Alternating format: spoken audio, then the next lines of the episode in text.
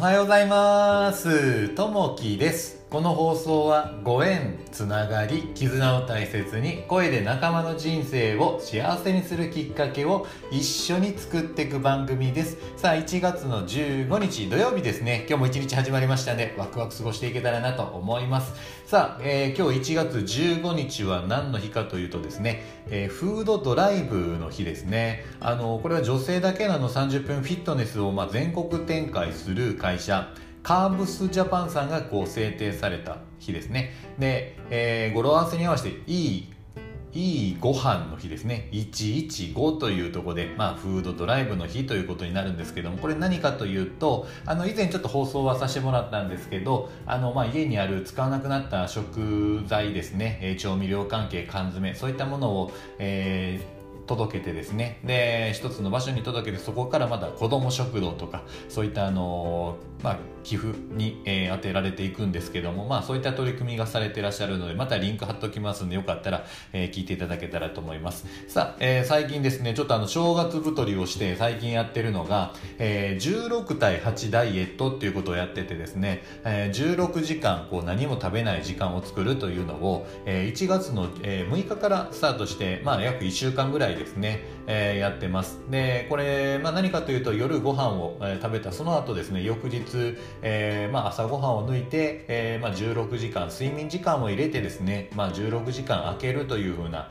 ダイエットになるんですけどもそうするとお昼頃食べてまた夜食べる2回食べていいんですけども、あのそういったことをしてます、まあ、何してるかというと、まああの毎朝記録をつけたりとか、あの間食はナッツとかですね、えー、まあ、お昼夜、まあ、普通に食べるということ。で、まああの毎朝まあ運動はしているような形ですね。で、まあ、寝る、まあ、前3時間前までは前までにま食事を済ませるというふうなことをこういったことをやってますんで、まあ、なかなかね、えー、こうまあ、正月太ってしもてこう、えー、絞りきれんなダイエットできないなっていうね一人じゃなかなかできないなっていう方がいらっしゃったらね、まあ、一緒にこうやっていただけたらなと思います。まあどんなことやってるかっていうのまたリンクちょっとつけておくんでまた興味があったらまた見ていただけたらなと思います。さあ、えー、今日のですね本題に入っていきたいなと思います。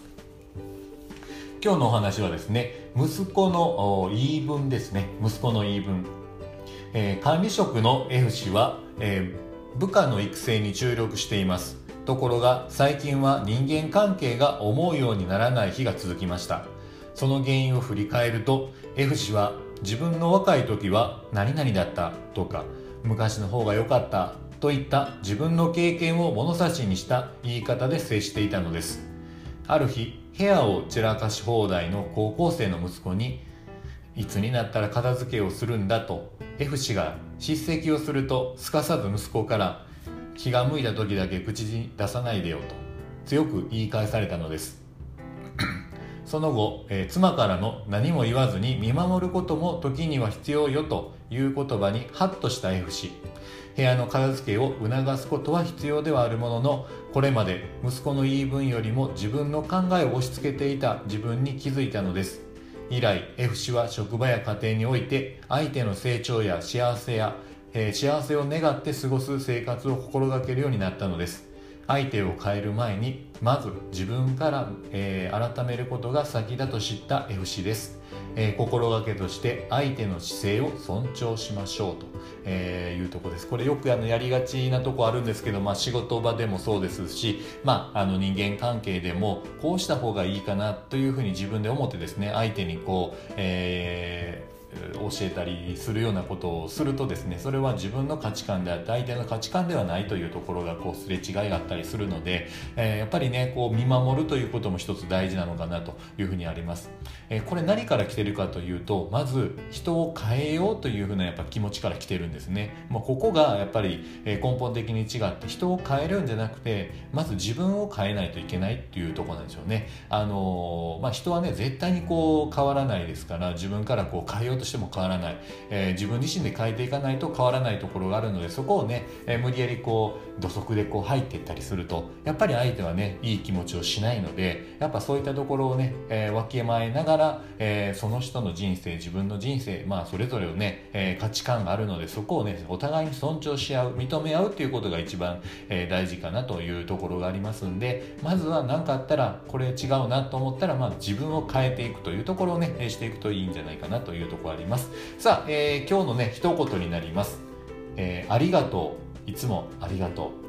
えー、この言葉を口にするたびに人に支えられて生きていることを実感します。でもこの言葉身近な人にはなかなか素直に言えないよね。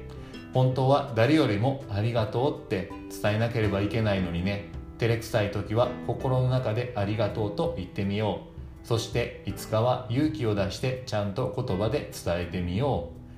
松岡修造さんの言葉ですね、えー、やっぱこうありがとうって、まあ、すごい大切な言葉になるのでやっぱそれをね、えー、口にして相手の方に伝える身近な人一番こう身近にいるパートナーであったりですね、えー、例えば、まあ、あの子供であってもそうですし一番身近にいる人、えー、そういったところにね、えー、ありがとうってこう伝えるっていうのが言葉で伝えるっていうのが大事になってくると思いますんで、えー、それをやってみるといいかもしれないですね。はいじゃあ、えーと、今日も聞いていただきましてありがとうございます。またいいねあのコメントあればお待ちしております、えー、今日もあなたにとっていい一日になりますように、えー、じゃあまたね。バイバイ。